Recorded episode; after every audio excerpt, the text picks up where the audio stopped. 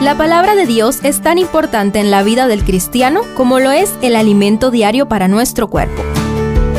Estudia con nosotros el capítulo del día en Reavivados por su palabra.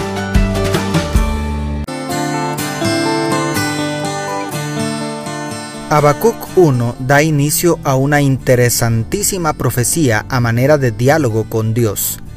El profeta se atreve a presentar sus dudas y frustraciones de una manera cruda. Dios, en su misericordia y condescendencia, responde a sus preguntas y suavemente lo induce al arrepentimiento por tal osadía. Veamos qué podemos aprender de este profeta cuyo nombre paradójicamente significa abrazar. Primero, una cruel pregunta para Dios. ¿Hasta cuándo, Jehová, gritaré sin que tú escuches y clamaré a causa de la violencia sin que tú salves? ¿Por qué me haces ver iniquidad y haces que vea tanta maldad? Ante mí solo hay destrucción y violencia, pleito y contienda se levantan. Por eso la ley se debilita y el juicio no se ajusta a la verdad. El impío asedia al justo y así se tuerce la justicia declaran los versos 2 al 4. El texto pareciera indicar que el profeta había estado orando intensamente por causa de la iniquidad y apostasía de su pueblo. Pero se atreve a expresarse de tal manera que indica estar más interesado en la rectitud y la justicia de lo que Dios parece estar, como dice el comentario bíblico adventista. Si tú fueras Dios, ¿cómo responderías a una pregunta así de atrevida? Segundo, la misericordiosa respuesta del Señor. Mirad entre las naciones, ved y asombraos, porque haré una obra en vuestros días que aun cuando se os contara, no la creeríais, porque yo levanto a los caldeos, nación cruel y presurosa, que camina por la anchura de la tierra para poseer las moradas ajenas.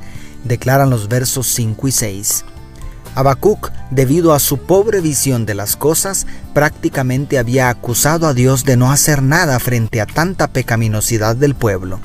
Pero el Todopoderoso, con su característica paciencia, le revela al profeta que pronto levantará a Babilonia para llevar a cabo su juicio contra los pecados de Judá. ¿Cómo es posible que dudemos de la soberanía divina? Es imposible que nuestras mentes finitas puedan comprender los altísimos designios del Creador. Pero el hecho de que tú y yo no seamos capaces de comprender no significa que Él ha perdido el control. Y tercero, la atrevida reacción de Habacuc. ¿No eres tú desde el principio, Jehová Dios mío, santo mío? No moriremos. Jehová, para juicio lo pusiste, y tú, roca, lo estableciste para castigar. Muy limpio eres de ojos para ver el mal, ni puedes ver el agravio. ¿Por qué, pues, ves a los criminales y callas cuando destruye el impío al que es más justo que él? Declaran los versos 12 y 13.